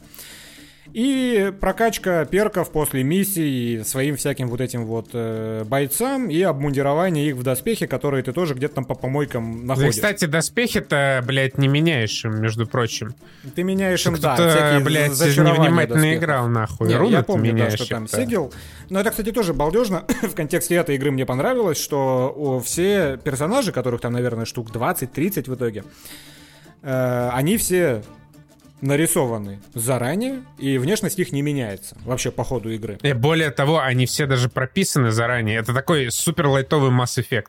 Он настолько супер лайтовый, что бывает ты вот по тактическим миссиям ходишь, и персонажи как бы разговаривают друг с другом, но они даже не отвечают на собственные вопросы. Ну, то есть, это мы бежим куда-то, леди Дендрейд такая, Мордред, скажи, а вот то-то, то-то, то-то, и никакого ответа не следует. То есть, они, Потому они что пропис- Мордреда даже в пати нет. Не, наверное, все-таки только когда он есть, он это задает, но никакого ответа, блядь, не прописано. То есть такой чуши там хватает. А тактические миссии, это ты в реал-тайме бегаешь по карте, ищешь всякие там секретики с сундуками, и время от времени натыкаешься на стычки, и вот у тебя появляется расчерченное поле, ты там... Э, тратишь экшен поинты, чтобы, собственно, как в том же Warhammer 40k, Demon Hunters, э, Demon's Gate, ну, зачищать все это говно. Что прикольно, насколько я понимаю, все эти локации, вот эти все миссии, которых там считайте, соответственно, сами на 60, блядь, часов геймплея. Дохуя, про- просто дохуя. Дохера, и они, насколько я понимаю, не процедурные. То есть все они сделаны вручную. Ну, вручную, бля, вручную это довольно громкое слово для этих миссий, потому что это же просто карта, где нет ничего интересного, где нет никаких квестов. А, Да, эта карта, скорее всего, красиво нарисована. Там есть квесты. Блять, Ну, там простые, три квеста. Ну, ты чё, ну, блядь, это не счетово. У тебя квесты, ты находишь одну летающую сферу, найди еще, блядь, две. Вот это Не, квест ну ты, там ты стандартный. находишь персонажей с выскал знаком, берешь у них задание побочное, идешь его Да, и выполнять. это, и это задание, блядь, сходи на другой конец карты, убей там пять мобов, принеси Это мне так. херню, которую они украли. Хотя здесь как раз было отличное пространство для того, чтобы сделать что-то интересное. Но я думаю, у них сил не хватило, потому что, опять же, игра же огромная, и... Нет, понятно, и сценарист там, блядь, в целом не старался, И поэтому... Но вот опять же, что могло бы быть балдежно, и что все-таки в какой-то мере тебя немножко увлекает, это в том, что почти на каждый из, почти каждый из квестов там есть какая-то сюжетная подоплека. То есть это не просто XCOM или Warhammer, где, опа, блядь, на трех планетах, в трех точках внезапно случилось что-то, выбери одну из них, иди на процедурно генерированную карту, убей там всех. Здесь все-таки ты приходишь, у тебя в начале миссии какой-то разговор с э, каким-то чуваком из какой-нибудь деревни, которую атакуют. Ты там находишь другого чувака, он тебе что-то говорит. Находишь третьего, в итоге там приходишь куда-то, и там какой-нибудь еще, возможно, твист, типа все не так однозначно. Это все не очень интересно, но оно хотя бы есть. То есть тебя хоть, хоть, хоть немножко контекст. утягивает, да, про- утягивает происходящее. Хотя вот этот контекст, он не продуман точно так же, потому что они, как будто, знаешь, они о концепции вот этого Авилона не договорились. Там вроде бы это страна мертвых, где все по умолчанию уже мертвые, тем не менее там есть какие-то то живые люди, то люди, которые, ну, считают себя живыми, то еще какая-то ебата. Я до конца так и не вкупил, что представляет из себя этот мир. У меня есть подозрение, что не потому, что я тупой, а потому, что они там, э, сценаристы, не синхронизировали свои идеи относительно того, где вообще происходит действие. Ну, они такие, наверное, так, у нас э, страна мертвых, э, с другой стороны, кому-то наши герои должны помогать, это, наверное, живые будут люди. А, ладно, похуй. Да, это как то в меме The cat, э, cat in the... cat- а, fuck it, I'll be a stripper. Что опять же прикольно. У тебя есть условно 4 акта, и каждый новый акт, он представляет тебе новые пейзажи и новый тип врагов. Поэтому, типа, ты 10 часов поиграл там против нежити, хобоньки, у тебя какая-то другая херня. Потом хобоньки, у тебя еще какие-то демоны из земли повылазили. Причем все они не просто различаются модельками, а там принципиально меняются их обилки. Вот эти вот э- эльфы хуевы, которые... Которые я вообще не понял. Они их называют Ши. Пишется это, сука, Сидхе. Как, какими, блядь, чудесами фонетики Сидхе превратилась в Ши? Э, Из какой, блядь, э, мифологии это слово и по правилам какой фонетики, какой фонетики какого языка оно произносится, блядь, я не понимаю. Ну да ладно. У тебя вылезают эти ебучие эльфы, которые могут отпрыгивать э, от 50% по ним атак в ближнем бою. И мой Мордред такой, блядь, раскачанный, перекачанный, блядь, на два уровня выше остальных подходит, своей херней замахивается, от него просто все отпрыгивают и расстреливают, блядь, мою лучницу, леди Дендрейд, суки. И это безумно бесит. Потом появляются вот эти вот демоны, их мало, но они безумно жирные, ты заебываешься их колупать, и они вносят много дамага. То есть вот такой принципиально меняется подход к бою. Ну, не то чтобы подход, наверное, но вот восприятие боя меняется на протяжении всей игры. Но меняется сложность, потому что тебя выдергивают с каждым актом из зоны комфорта, из твоей вот этой стратегии, Да. которую ты из миссии в миссию переносишь, тебе приходится придумывать что-то новое. подстраиваться, да, под происходящее. И это забавно, что в этой игре сделано плохо, вот прям плохо, это босс-файты. Э, Вот из последнего, что мы обсуждали, э, в Demon Hunters, я не скажу тоже, что прям отличные боссы, но они хорошие. И последний, ты прошел в итоге Demon Hunters или ты забил в итоге? Я забил, мне, меня вот заебал Warhammer. Ну, мне я как понимаю бы игра тебя, нравится, но прям пиздец. Вот Короля Артура пиздец я залип. Ну, было бы у меня больше времени, я бы успел пройти. Но вот сейчас я типа 35 часов наиграл и продолжаю, и мне безумно нравится. Хотя тоже начинает заебывать уже, конечно. Но вообще абсолютно другие впечатления. Вот э, там в Demon Hunters есть интересные боссы, которые челленджовые достаточно. И вот последний э, босс финальный всей игры мое почтение. Это просто охуенно. Э, бой длится, чтоб не спиздеть, наверное. Мне, я не засекал, но мне кажется, я сидел на нем часа 4. Э, он длиннющий, он пиздец жопа разрывный, даже вот на той сложности, на которой я играл, стандартная, по-моему, вторая из четырех. А Он классно обставлен, ты типа дерешься в храме с главным боссом, у тебя одна группа из четырех человек, а другая группа, которую ты заранее собираешь до выхода на миссию, у тебя защищает ворота с другой стороны этого храма. И тебя поэтапно перекидывает от, от одних к другим, ты вот дерешься с боссом, тебя выкинуло туда, тебе нужно сдерживать, сука, огромную армию, которая прется на тебя со всех сторон к этим воротам, и если ты кого-то пропустишь, кто-то добежит до ворот, то он появляется в храме, потом, когда основа этап в храме будет, тебе придется вот этим своим сквадом, который и так ебашит босса, еще разбираться с ними, мое почтение. Вот финальный босс сделан в Demon Hunters свыше всяких похвал вообще, отлично просто.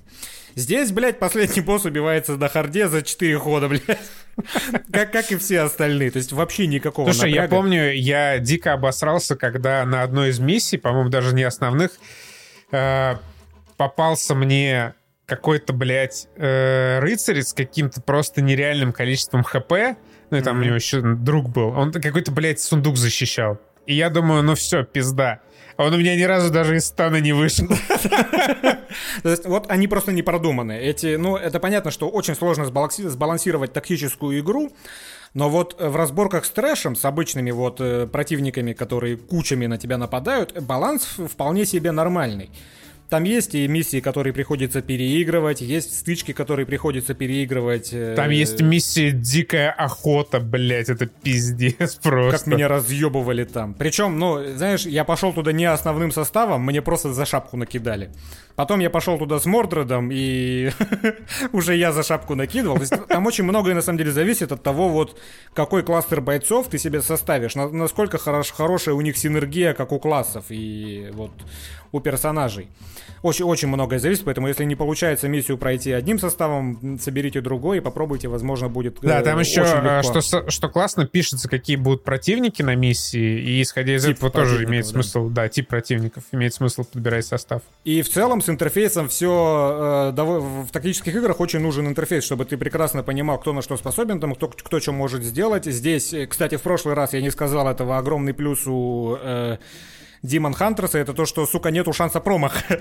ты если стреляешь, ты всегда видишь, попадешь ты 100% или ты 100% не попадешь. Там есть, конечно же, шанс крита и тому подобное, но вот, блядь, вот этого хуйни, что шанс попасть 98% из XCOM, а ты вплотную, блядь, прямо в текстуру его головы пришельца засовываешь винтовку и каким-то хуем промахиваешься, такого нету там и нету здесь.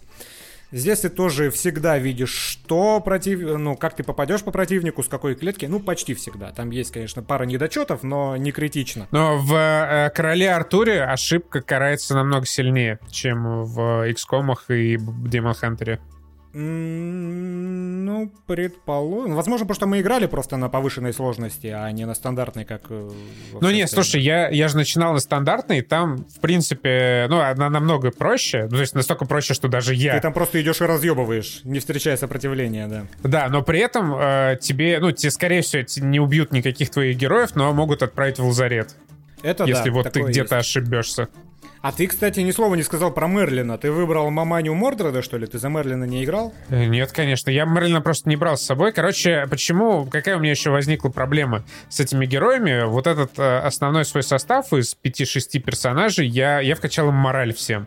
А мораль дает довольно существенные бонусы. Мне, кстати, еще одна система, которая очень понравилась, это мораль и вот этот компас моральный. Мораль ты имеешь в виду э, преданность. Лояльность, лояльность, да. Лояльность, потому что на финальном уровне лояльности ты получаешь э, одно очко э, этого действия, а это довольно много, особенно с учетом того, что, ну, э, я играл как бы от первого и четвертого хода обычно. Такая типа тактика у меня была. Я брал, э, ну, на более поздних этапов, этапах Леди Гвиневру, И почти все у меня были и так с плюс экшн-поинтом, плюс еще у многих в броне был один экшн-поинт, и она еще бафала на два дополнительных экшн-поинта. И типа за первый ход я выносил обычно половину э, врагов.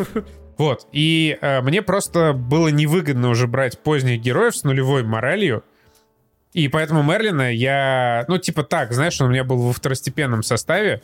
Я его обычно заменял, э, я им обычно заменял леди Дендрейд, когда там ее надо было подлечить в лазарете. Вот Мерлин, он, во-первых, э, сука ебучая, Потому что у него есть вот этот вот негатив, там у всех еще есть у персонажей прикольная тема, негативные и позитивные перки. То есть, например, там позитивный, он излечивается после каждого боя там на 20 единиц хп. Кстати, классная тема.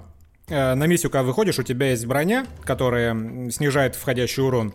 У тебя есть хп, и у тебя есть виталити, э, ну, жизни твоих персонажей. Например, у тебя там 20 жизней, 10 единиц хп и 3 брони. Вот когда тебе сносят хп, Ничего страшного, ХП после миссии восстановится. А вот если тебе снесли все ХП и начали отнимать жизни, то вот эти вот жизни уже отнимаются навсегда, условно. Ну, то есть а, а, отнятое количество жизни, оно сохраняется и после миссии. Тебе потом придется его восстанавливать в лазарете, там, несколько миссий, например. Вот это тоже довольно балдежная система, мне понравилась. То есть есть часть жизни, которую тебе не страшно потерять, а есть та, которую страшно.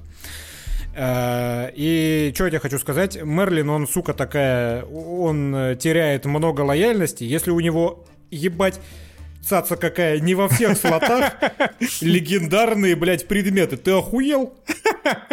Приполз, блядь, старпер сраный. То есть Мерлин у меня всегда был на нуле. Ну, то есть у него вообще не было лояльности, но я тебе что скажу, Мерлин ебет просто неистово. А ты, а ты не давал ему книжку, которая убирает негативные э, а, я, Она была всего одна, я ее потратил на кого-то, и больше ее не было. С тех пор она мне так и не выпала второй раз за игру. Mm. Э, но он ебет, он прям неистово ебет. Мерлин я не знаю, к чему это. Мы уже начали, знаешь, как, как вот э, в школе в детстве. Да, ты с пацанами обсуждаешь, что ты там в сталкере увидел, хотя никому из тех, кто дослушает и в игру не играл, это нахуй не интересно. Слушай, ну это же, это же, это же хорошо. Вот это э, классно, из всех да. игр, которые я прошел за последние полгода, вот мало какие мне хотелось прям обсуждать. И «Король Артур», вот одна из них, как раз э, закончу свою мысль про пиздатую тему с э, вот этим компасом морали. Короче, э, это еще одна такая тема с прокачкой, вдохновленная явно масс-эффектом, там есть э, четыре направления развития вашей морали. Это христианство и язычество, и там, условно, доброта и, блядь, злота. Но они причем вот так вот крестом, то есть у тебя вверх-вниз идет э, тиранты или добряк, а влево-вправо у тебя идет э, христианин ты или старой веры персонаж, и Соответственно, вы можете двигаться по всем вот этим вот четвер- четырем четвертям. Да, и вы где совершаете какие-то сюжетные выборы, вы отвечаете там определенным образом на реплики, выбираете какие-то действия в по пассивных миссиях, в заданиях, куда вы там можете отправлять своих рыцарей, ну или тратить деньги. Короче, в зависимости от того, как вы развиваетесь, вам дают определенные бонусы. То есть там э, на, на каждой из этих осей есть э, топовый бонус. Это обычно какой-то персонаж, там, например, у э, язычества в топе Леди Фея Моргана, я все мечтаю вот до нее докачаться, а у Добряков сэр Ланселот. Вот если сэр Ланселота получил, и вот сейчас еще мечтаю Фею Органу себе открыть, и там еще всякие другие бонусы прикольные открываются, типа, если вы супер добрый христианин, то у вас герои там быстрее восстанавливаются. Ну, короче, прикольная тема. Мне, наоборот, она не понравилась по той же причине, по которой э, она мне не особо... У меня есть претензии к ней в Mass Effect. Э, если тебе приходится выбирать, качаться, да, да. Если ты какой-то курс взял, то чтобы получить эти бонусы, тебе приходится в него качаться. Ты выбираешь и придерживаешься, и ты не можешь от него отклониться, и в таком случае ты не докачаешься до топовых бонусов. Да, поэтому все выборы, которые между миссиями, там у тебя возникает ивент, тебе нужно сделать какой-то выбор. Ты э, в этот момент ролевка отпадает. В этом нету ролевого элемента, ты выбираешь просто то, где значок христианства. У меня, у меня, не, у меня была ролевка, она простая. Я увидел Леди Фию Органу, сыграла Сила Боннера и сразу понял, что я буду язычником. Причем, кстати, мне кажется, меняются диалоги э, в ходе игры в зависимости, ну, варианты ответов диалога в ходе игры в зависимости от того, в какую сторону ты качаешься, потому что вначале там Мордред всем хамит, вообще упырь и хер пойми кто, какой-то мудак, блядь, дворовый из подворотен Питера пришел. Который разговаривает с самыми хуевыми ванлайнерами из фильмов Марвел, блядь. Да, а в, под конец игры я качался в христианство и в няшу-добряшу, и у меня он наоборот, там, блядь, буквально на каждую реплику можно ответить просто «Аминь». Вот такая тема. Э, ребята, которые сделали это, молодцы. Я не знаю, за какие деньги это сделано, но это большая. И в целом, за исключением... Там, ну, они уже 20 боссов... лет делают игры про короля Артура. А, да? Ну, с Серьезно? переменным успехом, курсе, да. Ну, прям таких игр. Э, это вот первая хорошая их игра про короля Артура. А ты хоть в одну другую играл? Да, я играл э, в несколько, но давно, прям вот в, сам, в самые давние. Они, ни одна мне не понравилась, поэтому больше я не брал ничего. А в Evil Dead The Game ты играл? А, вау, блять, это на Оскар сейчас просто было подводочка. Одна из лучших, просто как мужч... как, блять, спартанец. Э, ну, настоящий нарисованным членом э, из э, Норвегии. Да, у рта нарисован. Ладно, бля, хуевая шутка. Короче, да, есть еще одна игра, Evil Dead The Game от Saber. Мне, на самом деле, особо нечего сказать, но мне вообще не понравилось. Какой-то просто симулятор траты времени. Ты не успел проникнуться ей. Э, Evil Dead The Game э, издалека кажется такой же балдежной штуковиной, какой оказалась э, для нас Dead by Daylight. Да, блять, это, это Evolve. Это просто Evolve новый. Да, но на самом деле, вот это обманчивое впечатление, на самом деле это, блядь, Evolve. Э, суть в чем? Асимметричный мультиплеер, у тебя есть четыре чувака, которые, студентика, которые по традиции приехали убиваться на свежем воздухе, и есть пятый игрок, который в качестве демона мешает им убиваться на свежем воздухе, превентивно, блядь, убивая их. Не сформулировал я то, что хотел сказать, получилась хуйня. Ну, нормально, нормально, нормально, вырулил. Но это душевный подкаст, когда тут не была хуйня. Эм, короче, по крайней мере для нас, для тех, кто катал в кастомке и ржал вообще не прекращая.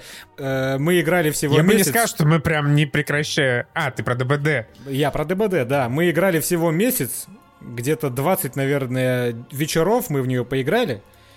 Сука, контента было нахуй на 15 ебучих нарезок по 20 минут. У меня до сих пор футажи не кончились, э, сказал Денис, который перестал делать видосы. Ну, у меня еще не кончились, так у что... У Костяна еще не кончились, да. То есть, блядь, э, прошло уже, прошел почти год. Футажи не закончились ни у кого. Э, это было просто охерительно ржачное в кастомках столкновение, когда вот ты шкеришься за кустами и внезапно сталкиваешься с ебучим костяновским пирамидоголовым, у которого иммунитет к ослеплению фонарем. Вот это вот прямое как раз столкновение, это очень угарно. И э, я потом уже вернусь к тому, что происходит в матчмейкинге, но вот в кастомках. Это ржачно, это угарно, это весело. Здесь этого нету. Э, в Evil Dead The Game этого нету, потому что принцип немножко другой. Это, блядь, батл рояль. По сути. Э, у твои четыре выживающих на огромной карте начинают игру, и они должны, блядь, бегать, лутаться. Бегать, лутать себе лут получше, находить сундуки, в которых есть э, очки для перков, прокачивать себе перки. В то же время прямого столкновения со злодеем нету. Злодей, э, киллер, маньяк, как он называется, демон, он летает по карте, расставляет ловушки, из которых при приближении э, студентиков будут выпрыгивать на них зомби. И тем самым тоже прокачивает себя, чтобы зомби выпрыгивали сильнее, чтобы он сам мог э, эффективнее вселяться в студентиков, чтобы убивать других студентиков в их теле. И вот как раз вот этого вот пирамида голового, который внезапно, блядь, выскакивает из-за поворота до тебя, тут нету в принципе. Э, и а, это изрядную долю фана подрезает в сравнении, например, с ДБД. И да, это действительно похоже на Evolve. Там тоже бегало, четыре чувака занималось своими делами, и бегал монстр, который на первых этапах просто качался. Я уж не помню, там тебе нужно было каких-то свиней э, съедать. Что-то жрать надо было. Что-то да. жрать, да. И в итоге суть заключается в чем? Э, тебе нужно вот на этой большой карте каким-то образом в, за маньяка найти студентиков, что сделать крайне непросто, если они сами себя не выдадут. Там есть клевые механики, типа того, что у них постепенно накапливается шкала страха. Если она дойдет до конца, то, во-первых, ты сможешь как демон вселиться в этого человека и там, скажем, из его винтовки пострелять по другим. И в то же время, когда он накапливается, он орет, выдавая свою позицию. И вот ты, который маньяк на первых этапах, там, первые пять минут, летал по карте просто и минировал карту, не зная, где студентики, э, расставлял ловушки, Кто-то кричит, ты летишь туда, и с этого момента начинаются следующие. Ты летаешь вокруг них и пакостишь им по-всякому, тем самым качаясь и тем самым мешая качаться им. Они в то же время должны как можно эффективнее отбиваться от тех пакостей, которые ты им кастуешь, для того, чтобы как раз самим качаться, находить ящики с перками быстрее, и ты не успел прокачаться до финала. По сути, до самого финала катки, катка идет в среднем там минут 25-30, Задача каждой из сторон просто-напросто прокачаться сильнее, чем другая сторона. Вот это такая чисто э, утрированная, я бы даже сказал, батл-рояльная философия. И в конце, да, ты уже там последние три точки, куда тебе надо попасть, вы все их видите, вы все знаете, где вы будете, начинаются замесы. На тебя прут зомби, если ты студентик, ты отбиваешься от зомбей, в то же время э, демон может там вселиться в кого-то из вас, может призвать босса, может еще всяких пакостей вам там носовать, и вот так вот вы деретесь, деретесь, деретесь, э, когда на последнем этапе кто-нибудь просто не побеждает кого-то. Там появляется книжка, надо эту книжку защитить студентикам, киллеру надо ее уничтожить. Если он во всех до этого поубивал э, по отдельности, либо уничтожил эту книжку, он победил. Если не уничтожил, то вы победили, вот и все. В итоге в этой игре гораздо меньше тактики, чем в ДБД. ДБД, она прямо вот, ну, по крайней мере, на данный момент, когда прошло там сколько, 7 лет после релиза, она отдрочена практически до идеала.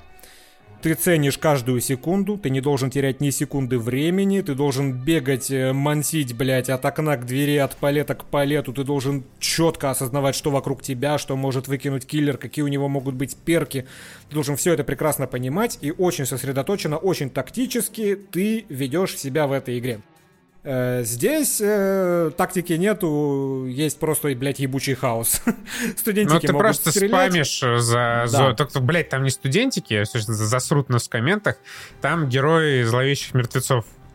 Там Эши 25 тысяч, и еще какие-то герои другие. Вот именно, блядь. Там может быть такое, что ты играешь против трех Эшей и какой-то бабы, блядь, и ты даже толком различить на глаз не можешь, какой именно из этих Эшей кто, у кого какая обилка и так далее.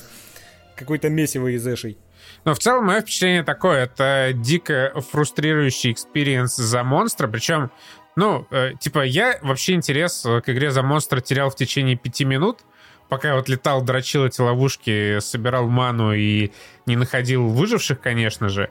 Но я смотрел еще разные ролики и стримы, ну так чисто э, впитать, как играют крутые чуваки которые умеют там, как, блядь, не знаю, по запаху быстро находить этих студентиков. И, конечно, порой они побеждают там еще даже на этапе э, поиска карт. Но, блядь, такое это реально фрустрирующее, унылое дрочево, когда вот эти супер толстые эши, они отхиливаются, они сбивают твои вселения и вообще, короче, на, на ноль просто э, сводят все, все твои старания в смысле, ты еще хуево играешь. Настолько это все уныло, неинтересно и вообще тоскливо, что, не знаю, невозможно играть. В то, же, в то же время за э, чуваков ты тоже как бы бегаешь, просто качаешь, дрочишь эти сундуки, качаешь свои статки и занимаешься... И бьешь лопатой зомбей. И бьешь лопатой. Причем в этом даже нет какой-то боевой системы, ты просто на левую кнопку мыши херачишь, в разные стороны и убиваешь все, что перед тобой. Э, там есть, конечно же, опять же, чтобы не, не заплевали нас на такие, которые выбили себе там уже первый ранг или что там в этой игре есть, я не знаю. Платину. Конечно же, небольшая тактика здесь имеется. Э, тебе нужно как бы знать паттерны, например, ударов тех же зомбей, потому что ты знаешь, что вот сейчас ты ударишь, и он ударит тебя в ответ, тебе нужно после удара отпрыгнуть в сторону, чтобы прервать его камбуху и накидать ему. В первые дни была абсолютно ужасная система, когда ты мог абьюзить боевку, нажимая после каждого взмаха э, дубинкой кнопку прицела, и анимация стопорилась. То есть ты мог вместо бум, бум, бум, наносить камбуху, бум, бум, бум, бум. Просто в три раза быстрее. Представьте, если ты за маньяка играешь против таких прошаренных чуваков, которые тебя с такой скоростью нахуй вчетвером мутузят твоего босса, которого ты призвал, накопив на него копив на него долго-долго ману. Это фрустрировало, сейчас это убрали. Вот что не убрали и что не уберут, это ебучая прокачка. Я вот не знаю, почему вот этих вот, э, вот эти игры про зомбей объединяет сратая прокачка. Я до сих пор считаю, что система ДБД, о которой я уже рассказывал, это самая уебанская система в видеоиграх ever. Это просто отвратительно. Я уже выбил себе все перки. У меня на это ушло... Блять, сказал Денис, да? Ну, типа, э, это должно было, по-хорошему, занять у меня не 359 э, часов, ёб твою мать, у меня наиграно в игру, не 359 часов, а 35 часов у меня это должно было занять. И учитывая, сколько я туда еще денег влил, чтобы разблокировать всех этих э, героев, у которых тебе нужно выбить перки, это отдельная боль. Но здесь система, она еще хуже в том плане, что ты можешь фоново прокачивать каждого отдельного персонажа, каждого отдельно взятого киллера, и прокачка там, она вообще никак нахуй с термином игровой баланс не сочетается. Потому что ты можешь реально прокачать просто кучу параметров, по типу вот такая билка наносит на 15, 30, 45% урона больше. Вот, вот такая вот обилка будет откатываться на 10, 20, 30% быстрее. Типа, вы охуели? То есть там реально прокачка фоновая, не внутри игры, когда ты вот как в доте здесь это есть, когда ты прокачиваешь персонажа, собирая всякую ману, а просто фоново. Что не учитывается в матчмейкинге, потому что ты выбираешь себе персонажа, за которого будешь играть, уже когда нашлись тебе противники.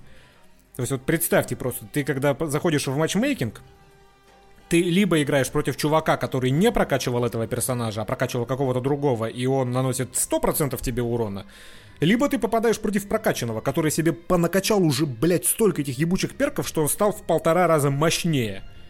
Вот, ну, вот просто, это вот буквально, это буквально система Battlefront. Если вы помните Battlefront, вот это, сука, то же самое. Только здесь это еще не ограничено, знаете, четырьмя карточками, которые дают тебе 4 бонуса, как в Battlefront. Здесь ты можешь прокачать, сука, по-моему, уровней 45. То есть 45 раз тыкнул себе на какие-то, блядь, пункты, которые какой-то твой параметр усиливают, блядь, на 10, 20, 30 процентов. Это, простите меня, что за хуйня?